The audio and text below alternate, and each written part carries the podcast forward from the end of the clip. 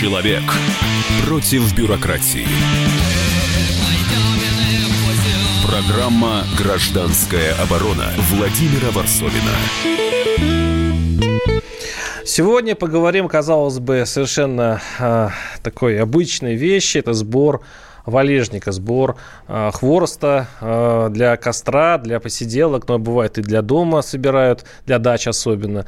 Теперь это почти что уголовное преступление, но не уголовное, а административное. А вот э, буквально несколько дней назад э, был оштрафован э, за сбор валежника мужчина из Бурятии, который, это буквально вот недавно, 6 февраля, э, э, значит, по статье кража, его э, схватили, и теперь ему грозит как минимум штраф. То есть... Э, и самое интересное, э, что Госдума, в общем, давно исправила собственную ошибку, и в Лесном кодексе уже изменились вот эти драконовские правила. Теперь собирать валежник можно. А здесь давайте мы рассмотрим на вот это вроде бы Э, в примитивном случае всю вообще нашу государственную власть и наше исполнение э, законов.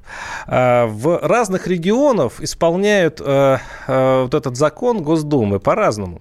Например, вот я сейчас цитирую один из э, нормативных актов. Это, ну, скажем так, мнение э, высокого чиновника из Краснодарского края. Министерство природных ресурсов Краснодарского э, края выпустило такой манускрипт за подписью министра Сергея Еремина. Как собирать по закону валежник? Нужно за 15 рабочих дней до сбора валежника уведомить об этом территориальный отдел Комитета по лесу Министерства природных ресурсов. Это все цитирую. В документе обяз- обязательно должны содержаться ваши паспортные данные и местонахождение лесного участка. Территорию сбора можно определить самостоятельно, но важно указать способы заготовки валежника. Исключительно ли это будет ручной сбор. Далее комитет рассмотрит заявку в течение 10 рабочих дней. Затем чиновники обязаны в трехдневный срок дать письменный ответ. И только после этого вы идете в лес и собираете э, хворост. Вот вы можете представить, э, что какой-то явится сумасшедший, который пойдет писать подобную бумагу для того, чтобы принести э, несколько палочек из леса. У нас сегодня в студии, ну, у нас так, у нас сегодня в студии Игорь Алексеевич Николаев, директор Института стратегического анализа компании ФБК. Э, он удивился, почему его э, пригласили да. за такой вроде бы примитивный, да, это совершенно не экономическая, конечно, тема, но она показывает, э, ну, мне кажется, глубинное состояние нашего, нашей страны. Вот скажите, сейчас будут включения из разных регионов. Сейчас будет не только то, что надо за 15 дней уведомлять. Там будут еще интересные вещи. Допустим, в одном из, из регионов а, сбор валежника приравняли к митингу несанкционированному. Угу. Вот что это, что происходит? А что происходит? Бюрократия, у нас остается государство бюрократическим, и власть остается бюрократическим. Бюрократия, э, она знаете, чем отличается? Ведь я не оправдываю, я тоже стараюсь понять. Это надо вот действительно, да, войти в а положение. Зачем, зачем выпускать такого рода постановления, решения, циркуляры? за 15 дней уведомить. Ну, Салтыков-Щедрин да. бы сейчас просто потянул да, руки, да, это, да, его, это его. Безусловно. А, на костер да, захотелось э, хворост собрать, и я должен за 15 дней уведомить о том, что я буду уведомлять. А, я считаю, что это своего рода работает инстинкт самосохранения. Ведь чиновникам, бюрократам, им надо оправдывать свое существование не только свое как начальника, своих подчиненным, значит, мы что-то делаем, мы регулируем, мы выпускаем нормативные документы. А почему им надо это делать? Ну, потому что чиновничество у нас живет от сокращения до сокращения. На них как домоклов вещь. Э, меч это висит, и вот они придумывают себе работу. А, давайте сейчас послушаем Алексея Ерошенко, руководитель лесной программы Greenpeace. Они занимаются лесом, конечно, как профессионалы, и тоже в изумлении, но они хотя бы находят, э, они действительно находят некую логику. Послушай, просто так. интересно. Сама необходимость регулирования валежника возникла из-за сочетания двух обстоятельств. Во-первых, в Лесном кодексе 2006 года появился так называемый принцип платности использования лесов, то есть за все, что берется из леса, надо платить, если это специально не оговорено. Ну и в том числе валежник, естественно, любая мертвая древесина попала под вот этот вот принцип. И на это наложилась палочная система оценки работы лесных инспекторов. В критериях оценки их работы сказано, что чем больше они выявляют и фиксируют разных нарушений, тем они лучше работают. Да, это один из критериев оценки их эффективности. А ловить проще всего самых мелких нарушителей. То есть вот взял там человек какой-нибудь сушину из леса, уточил, все, он нарушитель, на него составили акт, соответственно, вот это пошло в плюс инспектору. А, так, это, это у нас был Алексей Рошенко, руководитель лесной программы Greenpeace. И а, давайте сейчас послушаем еще одну справочку. Она mm-hmm. интересная. Это а, там мы услышим, как брали в лесу несчастного мужика в Бурятии, да. синхрон, там, как, то есть звук, как это вот это происходило, как он возмущался. И вот это действительно вот что-то народное, да, когда, а, когда человек не может понять, чего к нему государство прицепилось. Вот сейчас послушаем. Э, наши журналисты комсомолки выясняли, какая логика была у чиновников, когда они по-своему трактовали закон о валежнике. Справка. Журналисты «Комсомольской правды» выяснили, какими были мотивы местных законодателей, когда они извращали закон о валежнике. Пермский край. При сборе валежника в лесу разрешили пользоваться пилой и топором, но Выносить его придется на себе. Использование транспорта запрещено. Валежник увидели, остановите машину. Не надо ехать между елками. Пройдите вглубь, распилите валежник на маленькие бревнышки, сносите их в машину и уезжайте обратно. Объяснили в краевом отделе использования лесов. Бурятия. Республика прославилась намерением сажать сборщиков сухих веток. Появились слухи, что недалеко от деревушки Орангой поймали местного жителя, который собирал валежник, что его ждет тюремный срок. Это неправда заявляют в Республиканском агентстве лесного хозяйства. На самом деле мужчина спилил здоровые деревья, а не сухие ветки. Черному лесорубу грозит до 10 лет лишения свободы. А вот как выглядел его разговор с инспектором. Административный протокол составляем. Статья 828. Незаконная рубка. Я не рубил, я собирал. Сухостойной древесины. Я не рубил, я собирал. А для чего это уже уголовная статья. Не, а для чего-то закон-то выпустили, я ничего не пойму. Не можете вы где попало сходить, собрать и увезти. Собирать валежник можно не везде. Список территорий есть на нашем сайте, поясняют в агентстве лесного хозяйства Бурятия. Алтайский край. С 1 января 2019 года валежник можно заготавливать бесплатно и круглогодично. Но делать из этого бизнес закон запрещает. Есть и другие ограничения. Если дерево сухое, но оно стоит на корню, его нельзя заготавливать на дрова без специального разрешения. Если человек заготавливает на дрова старое упавшее дерево, он обязан забрать все сучки и ветки от него. Свердловская область. Каждый район сам определяет правила. Например, в лесах под Нижним Тагилом собирать валежник можно только руками. Это чтобы массового воровства не было, объясняют в местном лесничестве. Нам пока разъяснение об инструменте из правительства региона не пришло. Так что мы пока не рекомендуем идти за валежником с бензопилой. Уже были случаи, когда лесники останавливали таких людей. Да, вот такая справочка. Да, мне особенно этого мужика жалко, которому говорят, слушай, ты не можешь собирать где хочешь теперь валежник. Это... Да, мы определим, где собирать. Не, ну э, законодательно ведь установлено, действительно, есть природоохранные какие-то территории, там особый порядок. Но вот и все. От валежника лес горит, его надо собирать. А. Это, это вот глупая совершенно, не, то есть нелогичная а, вот, активность чиновников. Там, где они нужны, их нет, а где, где их они совершенно не нужны, они вдруг появляются. У нас на связи Артем Гнатенко, наш корреспондент в Краснодаре. Это как раз, как раз та история, когда на, на Кубани сбор валежника прервали к митингу. А, Артем, правда, что ли? Ну, это, конечно, немного преувеличено, то есть об этом говорят местные жители, но порядок, в общем, установлен такой, что очень похож на регистрацию согласованного митинга, действительно. То есть это надо заявку заранее, э, там по тройне собираться, так что ли получается? Ну, одному можно, но нужно за 15 дней обратиться в комитет по лесу, ну, лесничество, местная организация.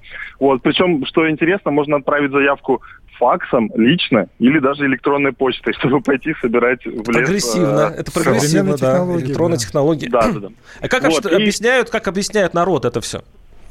А, объясняют это тем, что это может при, ну, бесконтрольный сбор валежника может привести к тому, что лес начнут палить, валить машинами, ну, то есть ночью будут незаконно, а, в общем, промышлять, а утром приходить, собирать бревна э, и говорить, что, мол, собирали валежник. Ну, в общем, боятся черных лесорубов, которые будут прикрываться тем, что теперь все можно.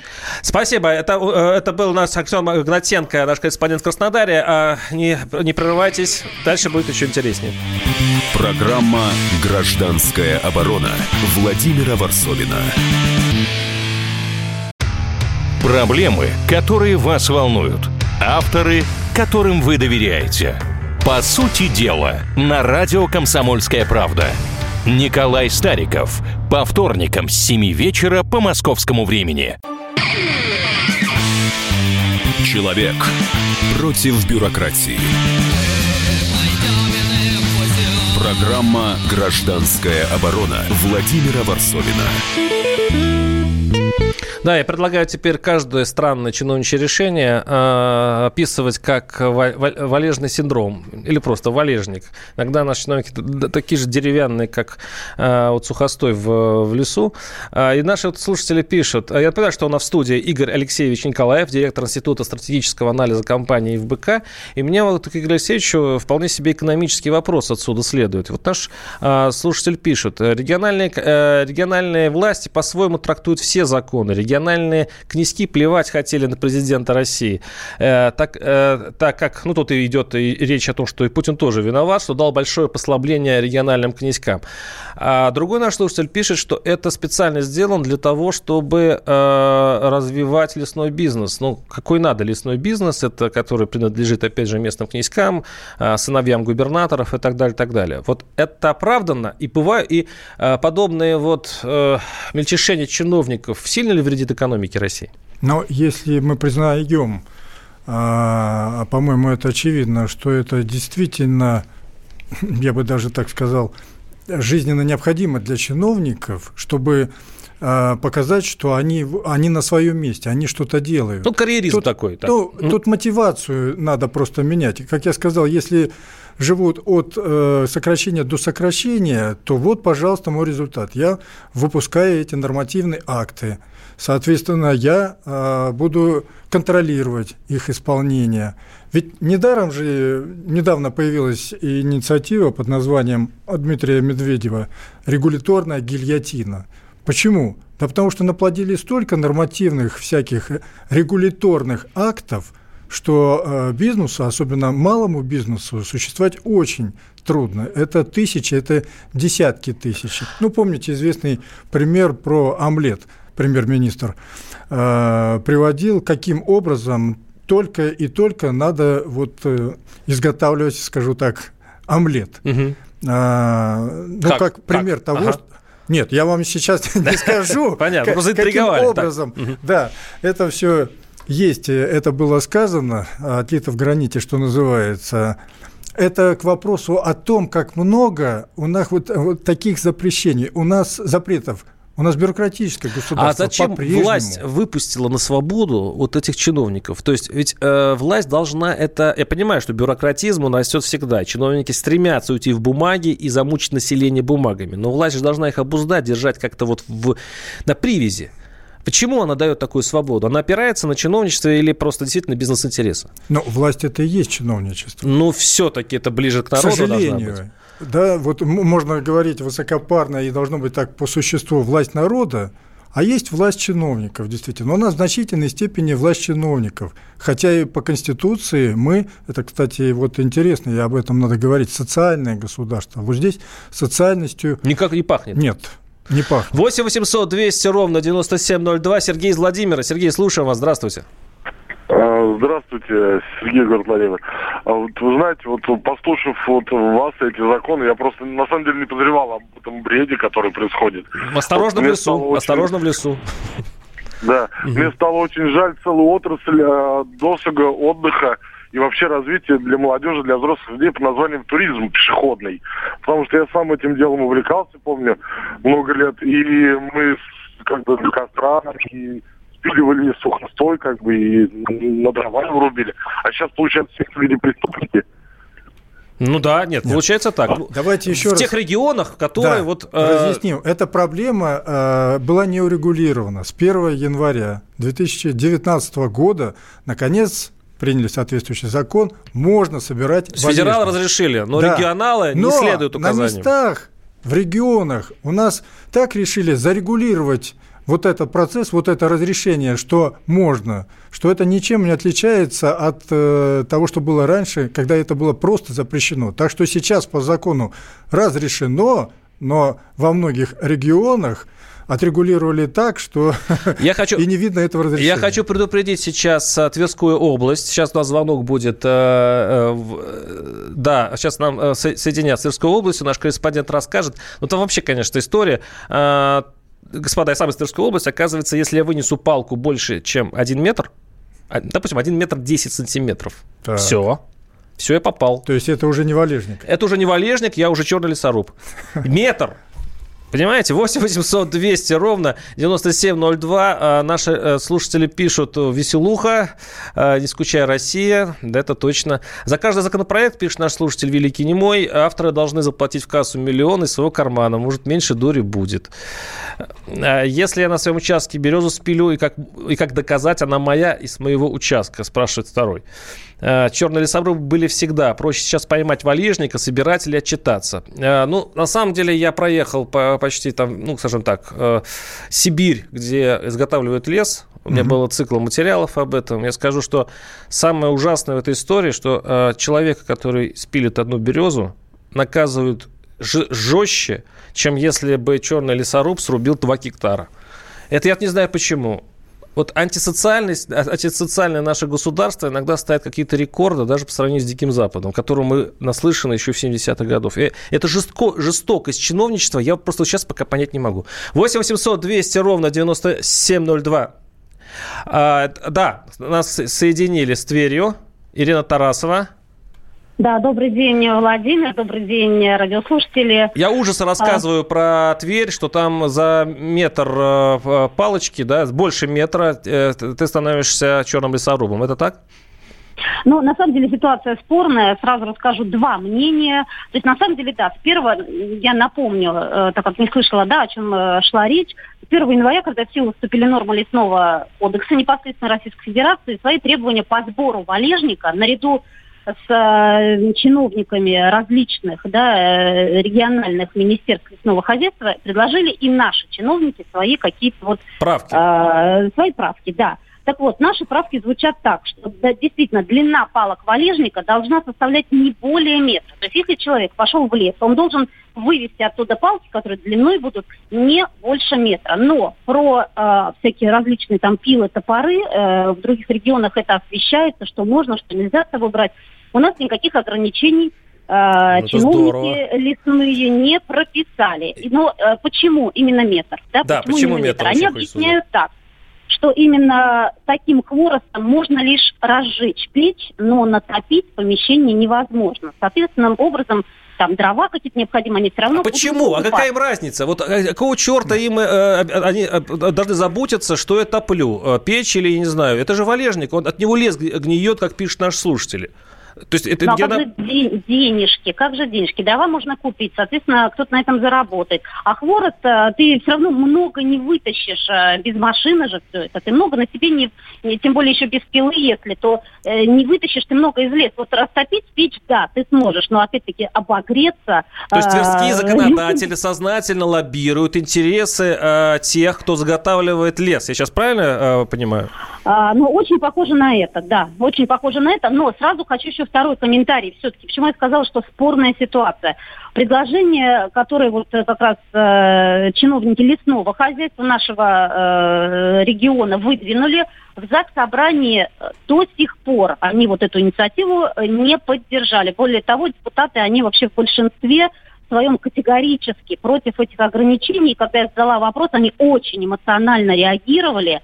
А, и вот э, буквально вот я даже процитирую. В Тверской области на сегодняшний день никаких ограничений по сбору, тем более метражу валежника нет, и соответствующего закона тоже нет. Но, опять-таки, э, хочется добавить, что вот эту спорную ситуацию, я от себя добавляю, будет рассматривать рабочая группа, и вот она сейчас у нас создается. Спасибо. Это, э, спасибо. Это у нас была Ирина Тарасова из Твери. Ну да, под конец, на самом деле, ты там, не то, что прям успокоили, но напугали, потому что рабочая комиссия начнет сейчас этим заниматься, и это уже звучит угрожающе. 8 800 200 э, ровно 9702 наш студийный телефон. Да. да, вот э, я хочу тогда тверским депутатам подсказать, хотя, надеюсь, и так знают. На мой взгляд, э, надо аргументировать, что это, это просто категорически делать нельзя простым способом. Ведь как разрешили этот спор, почему долго действительно была ситуация, когда нельзя было собирать валежник, а потом сказали можно, потому что его просто отнесли к недревесным материалам. Все, он мертвый. Метр, да. полтора метра, два метра. Если это в результате там бури упало дерево, да хоть 10 метров, хоть 15 метров, все, оно сухое это валежник уже, по законодательству валежник. И никаких тут ограничений по длине, толщине нет и не может быть. Наши слушатели, конечно, веселятся сейчас э, в социальных сетях. То Я есть понимаю, в... длина палки прописана, а диаметр нет, говорят. Так что пользуйся моментом. А другой говорит, «А если, получается, несешь из леса э, ветки волоком для костра тюрьма, а если бросит, как докажут? Может, я, лесу... Может, я несу валежник в другой лес? Или я спортсмен, например? Ну, то есть, да, да, есть э, где повеселиться, посмеяться, чиновники нам не дают скучать. 8 800 200 ровно 9702 наши студийные телефоны. Сейчас немножко отдышимся, прервемся и а, поменяем тему, немного поменяем. Она будет, э, мы будем говорить о... Это старая власть, это старые приемы, а мы будем говорить о тех э, людях, которые приходят э, новые, и те, которые о народе, де, э, народу делают намного лучше. Программа «Гражданская оборона» Владимира Варсовина. Особый случай. По понедельникам в 5 вечера по Москве. Касается каждого. Человек против бюрократии. Программа «Гражданская оборона» Владимира Варсовина. Сейчас хочу продолжить хитро эту передачу. То есть мы начинали э, с валежника и как-то уже так э, договорились, что валежник это не просто э, там павшие мертвые деревья в лесу, это вообще-то качество наших чиновников. Одеревенение чиновников, которые просто уже смешать народ своими запретами, э, указаниями и так далее. Они как будто с Марса прибыли. А теперь давайте посмотрим чуть выше. Давайте от, э, посмотрим, откуда все это берется, или есть ли у нас вообще шанс от этого как-то э, перейти ну, к какому-то более человеческой власти, чтобы, э, чтобы власть о нас думала, о каждом из нас заботилась. Я понимаю, что, конечно, при империи, возможно или нет, это дискуссионный вопрос, но вот недавно советник президента, помощник президента Владислав Сурков выступил с программной статьей. Ее можно а, прочитать в независимой газете. А, она разошлась, а, в котором он рассказал об этом. Вот мне кажется, вот эти строки, которые сейчас услышите, это наша перспектива. Вообще Сурков в этой статье проговаривал одну мысль. Выбора нет. Нет выбора. То есть вот то, что есть, это надолго. Давайте послушаем, как это звучит у Владислава Суркова. Умение слышать и понимать народ, видеть его насквозь, на всю глубину и действовать сообразно – уникальное и главное достоинство государства Путина. Оно эффективно и долговечно. В новой системе все институты подчинены основной задаче – доверительному общению и взаимодействию верховного правителя с гражданами. Различные ветви власти сходятся к личности лидера, считаясь ценностью не сами по себе, а лишь в той степени, в какой обеспечивают с ним связь. А когда глупость, отсталость или коррупция создают помехи в линиях связи с людьми, принимаются энергичные меры для восстановления слышимости. Перенятые у Запада многоуровневые политические учреждения у нас иногда считаются отчасти ритуальными, заведенными больше для того, чтобы было как у всех, чтобы отличия нашей политической культуры не так сильно бросались соседям в глаза, не раздражали и не пугали их. Они как выходная одежда, в которой идут к чужим, а у себя мы по-домашнему, каждый про себя знает в чем. По существу же общество доверяет только первому лицу. В гордости ли никогда никем не покоренного народа тут дело, в желании ли спрямить пути правде, либо в чем-то ином, трудно сказать, но это факт, и факт не новый. Ново то, что государство данный факт не игнорирует, учитывает и из него исходит в начинаниях.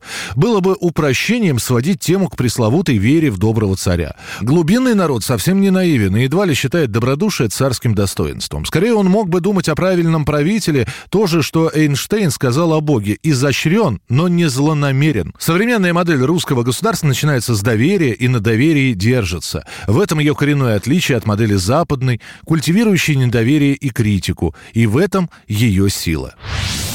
Да, кстати говоря, мы сейчас и занимаемся критикой и недоверием, а, ну, недоверием к тому, что происходит. А, это был, я напомню, Владислав Сурков, а, помощник президента. А давайте еще послушаем одного человека. Приехал из Якутска. Это вот известный якутский мэр, герой Ютуба, герой интернета. На него ссылается как на какое-то новое веяние. И вот смотрите, какая разница. Давайте послушаем, как она говорит о людях. Это, э, э так, э, очень просто фамилия такая, Сардана Авксентьева, мэр Якутска. Послушаем, как она рассказывает о том, как она вправляла мозги чиновникам своими. Она избралась недавно, э, несколько месяцев назад, победила единоросса неожиданно, такой народный мэр. И послушать, какой вот, как она по-другому говорит о народе. Давайте. Сначала он а, выставляет документы на приобретение новой мебели. И я ему говорю, зачем эти кресла по столько-то тысяч? Я говорю, Максим, не делай так. Второй раз мы с ним, значит, полемизировали по поводу охраны. Я говорю, зачем охрана? Ну зачем охрана в родном городе? Потом я на общем совещании еженедельном говорю о том, что, товарищи, вот мы больше вот так не делаем. Не надо вот эти банкеты и все вот эти штуки надо отменить. И он берет и подписывает этот контракт на банкет. Когда я посмотрела этот контракт, я думаю, ну боже мой, значит, банкет стоит, один стоит 300 тысяч, то есть мы два раза решили пожрать, извините, а второй стоит там порядка 800 тысяч, шестером. Он мне давал разные объяснения, но вот, э, я не знаю. А, в этом интервью, которое выйдет скоро в «Комсомолке», а, Сардана Аксетнева рассказывает вот так вот, вот она сейчас рассказала о своем помощнике, которого она уволила за то, что он а, банкет заказал на новогодний для чиновников, а потом она уволила его еще за многие прегрешения, потом она вышкалила этих и вышибла даже тех, кто не подчинялся, и она смотрит, как относится к этому народ. Она, она считает, что она, она считает, что она наемный рабочий а, а, что работодатель и граждане, горожане. И мне показалось, это совершенно разный подход. У нас, э, я напомню, что у нас, у нас э, у нас в студии Игорь Алексеевич Николаев, директор Института стратегического анализа компании ФБК. Вот есть разница ментальная между вот этими двумя подходами? Ну, конечно, есть. Она диаметрально противоположна. Вот э, если бы такие чиновники были, как новый мэр Якутска – об этом еще недавно мечтать можно было, только чтобы они были уже на местах. А мы видим, что такие вот они на местах, они действительно избрались, народ проголосовал за них. Вот э, то, что она говорит, я верю ей. Вот, вот почему-то верю, что называется. Я понимаю, почему. Потому что у нее за этими словами уже есть дела. И это то действительно, что можно отнести э, к тому, о чем мы говорили, к социальному государству.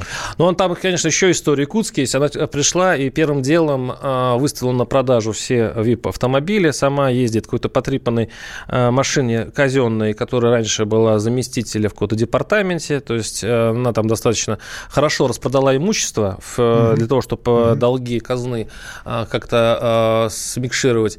Э, она не, не приняла дорогу которую обычно положили в снег, ну, как у нас бывает. Да. То есть вот все вот эти рэперные точки, которые обычно обвиняют чиновников, она аккуратно прошла и показала, что, оказывается, можно управлять по-другому. Она просто управляет так, как надо, как и должно, что называется. И а смотрите, а это воспринимается, и понятно, почему воспринимается, как, как, как нечто неожиданное, да, да, как она... нечто исключительное, потому что мы привыкли к другому, мы привыкли к валежнику. А здесь, оказывается, можно и так. Ну, и что, что... Не а... верится, что это просто популизм. Вот не верится. На мой взгляд, человек искренне делает и работает. Наш слушатель пишет, а про Фургала что не говорите, запрещено что ли? Фургал, да, это хабаровский э, губернатор, тоже пришедший к власти на протестной волне, и тоже в Ютубе э, очень много ссылок на него. Он там так э, хорошо прочехвостил министров, причем он сделал так, он лишил премии себя и правительства для того, чтобы платить школьные обеды. Ну, хорошо. Красиво. Молодец. Я не знаю, в этом есть, конечно, популизм, есть. да? Есть. И э, со временем мы поймем, что тут было больше. Вот искренности или популизма. У кого-то будет искренности, добрых намерений больше как я думаю, у того же мэра Якутска. А где-то, может быть, э, именно был популизм. Но должно еще пойти, пройти какое-то время. Но я должен сказать, даже если популизм, но если от этого люди получают добро, материальные выгоды какие-то, им хорошо, да и нехай он будет, этот популизм, если люди от этого выигрывают. Но вы меня не спрашиваете, при чем здесь Владислав Сурков. Но мы об этом, ну, наверняка есть версия. Поговорим, да, но сейчас мы об этом поговорим. Наш, э, очень много звонков. 8 800 200 ровно 9702. Сергей из Москвы. Сергей, слушаю вас. Здравствуйте. Да, здравствуйте. Ну, знаете, я вам хочу еще рассказать еще о одной ситуации, которую можно назвать беспредел. Вот у меня родители жены живут в Чеховском районе, э, Московской области, деревня Волосово. Деревня стоит, ну, вокруг деревни лесной массив, э, там действуют такие же правила, то есть нельзя вывозить валежник и прочее.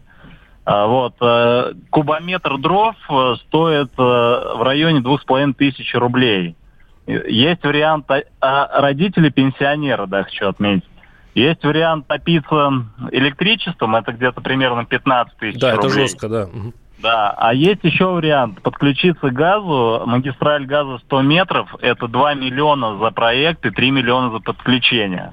еще такой парадоксальный факт, в этом же лесном массиве, где-то 300 метров от дома, прокладывается э, магистраль газовая, диаметр трубы метр, когда укладывали недавно, куда-то на Европу идет. Угу. Вот, э, ну, такая ситуация. Ну, такая, да, что, картинка э, очень русская, да, то есть э, да, не, да. не хватает ничего, а под нами идет труба в Европу, да, и качает э, газ. Это, да, это такая вот... А 5 миллионов человеку надо а, для а, того, нам нужно подсоединиться, бешеные ну, деньги. она пойдет в Европу, а у нас 5 Но мы угадали с выводом сейчас, да? Спасибо, спасибо большое вам. Спасибо за звонок. 8 800 200 ровно 9702. А, Денис из Московской области. Здравствуйте, Денис. Да, здравствуйте. Вот я хотел к Дмитрию Варсобину обратиться. Владимиру, вот да, вы это ездили... я. Да-да-да, очень приятно. Вот вы ездили и репортаж собирали, информацию собирали по поводу лесорубов. Вот я с Менделеева звоню, Московская область, Солнечногорский район. У нас вырубка леса происходит, умопомрачительная. Вам бы посмотреть сюда, вот я вас приглашаю, провезу на машине, покажу вам весь масштаб катастрофы, которая у нас происходит. И когда я звонил в лес, в лес значит, хостнадзор или что-то, мне говорят, все это законно, все это, э, все разрешено, Воробьев в курсе, все здорово. Только Хорошо. когда глазами это смотришь, вы это на... выжженная земля. Вы напишите напишите... Вас приглашаю лично. Да, вы напишите варсобин собака kp.ру э, с телефоном, я обязательно вам позвоню. Да, да, это интересно. Спасибо. 8 800 200 ровно э, 9702. Звонков много. Э, хорошо, еще один звонок примем и поговорим о Суркове. 8 800 200 ровно 9702. Александр из... Из Саратова. Саратов. Александр, из Саратова. да. Ну, много замкнув, потому что за дело. Владимир, вы поймите одну простую вещь. Дело не в них, дело в нас. Мы это все терпим. Вот пока мы это все терпим, они будут наглеть дальше. Спасибо. Ну, вот так вы сказали, а что, а что делать? Ну, у нас есть выборы, у нас есть возможность голосовать да, э, на муниципальном выборы. уровне, мы можем а выбирать своих депутатов. выбрали же, выбрали. Да, да. И выбрали, выборы, и, и Фургала вы, выбрали. И да. я был, кстати, в Хакасии недавно, и там, хотя и очень молодой, и многие обвиняют его в молодости мэр, да, коммуниста, но тоже это такое чаяние народа. Ну, ребят, давайте все-таки, наверное, все цивилизованно пытаться Конечно. их менять. 8 800 200 ровно 9702. Вот есть два подхода. Чем, э, в чем проблема подхода э, власти, который, в общем-то, была озвучена Сурковым? А, по-моему, власть... Она звучит вообще так нормально. Да, так, она звучит э, красиво, действительно, что доверие – это такой фундамент, что э, Соответственно, э, кроме доверия, у нас есть умение слышать и понимать народ, ну, ну, ну красиво. Вот как слышит и понимает власть народ, Мы на примере Валежника убедились. А если вспомнить, допустим, повышение пенсионного возраста, там 85% были против, и примерно столько же остается. Но ребенку же дают таблетку горькую. Но... Это и вам, я вам сейчас говорю о психологии. Их Но... психологии. Э, а я говорю о том, что нету вот этого умения слышать и понимать народ, нету доверия, поэтому нету всех тех качественных характеристик вот этого государства, о чем говорил Владислав Сурков. Э, это, знаете, э, желание выдать желаемое за действительное. Оставайтесь с нами, сейчас прервемся буквально на несколько минут. 8 800 200 ровно 9702. Что с этим делать, мы закончим в следующей части передачи. Программа «Гражданская оборона» Владимира Варсовина. Родные перестали узнавать вас? Коллеги не уважают? Голова идет кругом. Хотите поговорить об этом? В эфире радио «Комсомольская правда» психолог Сергей Аракелян подскажет, как решить любую проблему. Ведь нерешаемых проблем нет. Телефон доверия. Каждый четверг в 0 часов 5 минут по московскому времени. Человек против бюрократии. Программа «Гражданская оборона» Владимира Варсовина. Так, мы сегодня говорим о валежной сущности чиновника нашего российского. Понятно, что есть хорошие чиновники, есть плохие. Это общее место моей передачи. Я не говорю, что они все такие, но почему-то, когда даже власть исправляет свои ошибки, и в Госдуме они э, голосуют за закон, который э, не запрещает собирать валежник в лесу, э, в регионах придумывают какие-то драконовские истории для, только для того, чтобы как-то а, я считаю, унизить своих сограждан. Б, я считаю, что они не... Понимаете, наши чиновники нам не доверяют. Они считают, что все мы мошенники. И что мы что-то кра... все время крадем. И они на всякий случай хотят все время все запретить, чтобы мы не... наконец-то уже перестали красть. Угу. Самое интересное, чтобы примерно так же думаем о них. Что они крадут они у нас при этом. И к этому идет закольцовка, которым э, вот все это превращается в какую-то фантасмагорию. То есть получаются какие-то странные законы, что больше метра нельзя выносить из леса. Что для того, чтобы валежник собрать, нужно а, заполнить формуляр и ждать 15 дней. Это от с одной стороны. А с другой стороны, у нас есть э, примеры. Вот наш слушатель пишет, что э, якутского мэра прислали инопланетяне. То есть мы не верим в то, что это может быть, что, что хороший чиновник, мэр, это, не, это невозможно существовать в России. Есть ли возможность человеку из народа, какому-нибудь народному мэру, закрепиться в нашей вертикали власти и стать хорошим чиновником, который будет делать добро людям. Вот якутский мэр у нас появился, Фургала дает, подает надежды какие-то, да. Их система, э, в эту систему они могут вжиться? Ну, жизнь покажет, э, вживутся они в эту систему или нет. Но, Например, конечно, что Игорь Александрович трудно. Николаев, директор Института стратегического анализа, Алексеевич, прошу прощения, э, директор Института стратегического анализа компании ФБК. Конечно, эти люди пока инородные для этой системы. Она их отторгает. Вот сущность этой системы, собственно говоря, это вот э, то, о чем говорил Владислав Сурков. Там все нормально, там люди, оказывается, доверяют, там власть слышит, и все хорошо. И это, это то, что будет долго, чуть ли не навсегда. Вот, э, вот так. Но реальность-то совершенно другая. А, и тут вдруг появляются вот такие вот новые люди. Они инородные для системы. Им очень трудно будет выжить в этой системе. И мы знаем, и мы видим, и компромат, естественно, на них будут пытаться э, найти или. Все думают, когда его посадят, якутского мэра. Да, ну Кстати, вот, это вот, обычное вот, дело? Вот, а мы знаем, что работать у нас на высоких постах очень трудно, может быть, не нарушая, не делать каких-то мелких нарушений, но можно мелкие раздуть, несущественные. Поэтому им очень сложно будет. Кстати, это судьба... Это пока еще не изменение системы. Вот когда будут появляться не просто одиночные элементы, но хоть связка какая-то, то можно э, будет надеяться, что сама система начала меняться. Вот пока этого нет. Пока мы видим, какие данные, и, кстати, которые опровергают то, что, о чем пишет Сурков. Я имею в виду последние данные, допустим, опроса Левада-центра, что большинство населения России не верят власти. Причем этот процент значительно вырос, 52% Они считают, что власть их обманывает. Вы понимаете? А вот нам говорит о чем... Выборы говорят о другом. Выборы говорят о другом. Наш слушатель... Не-не-не-не. Нет? В том-то и дело, и в том э, сложной ситуации, когда люди говорят, власть обманывают, и тем не менее идут и голосуют за эту власть. Пока. Ну, пока, ну, знаете, либералы об этом говорят пока, слово, где-то лет 20 на моей памяти. И на самом деле э, Сурков в чем-то прав. Ну, а у нас вполне монархический народ. Она, он а, а, одной рукой, значит, колотит э, кулаком по столу и кричит «доколе», а второй запускает в урну избирательный э, бюллетень с правильным э, волеизъявлением. И тем не менее результаты сентябрьских выборов ну, прошлого года показали, что изменения какие-то тут наметились. Но мы немножко отвлеклись, да, мы, у нас вильнула тема. 8 800 200 ровно 9702. Наш Андрей Саратов. Андрей, слушаем вас. Здравствуйте. А, хотел бы сказать, вот э, начался у нас прорыв, да, вот, участки нам начали давать, да, угу. полезник нам начали давать. Это, похоже, уже борьба с бедностью. Вот, пустые вот эти участки, где там у нас даются, где никаких... Приморье, Приморье. Гектары вы вот. имеете в виду? О, да, да, да. Бесплатные. Вот теперь нам еще хворы сдают, чтобы на этих участках греться, наверное. Ну, сарказм. Вот. Слушай, э, слушаю ваши... Вот.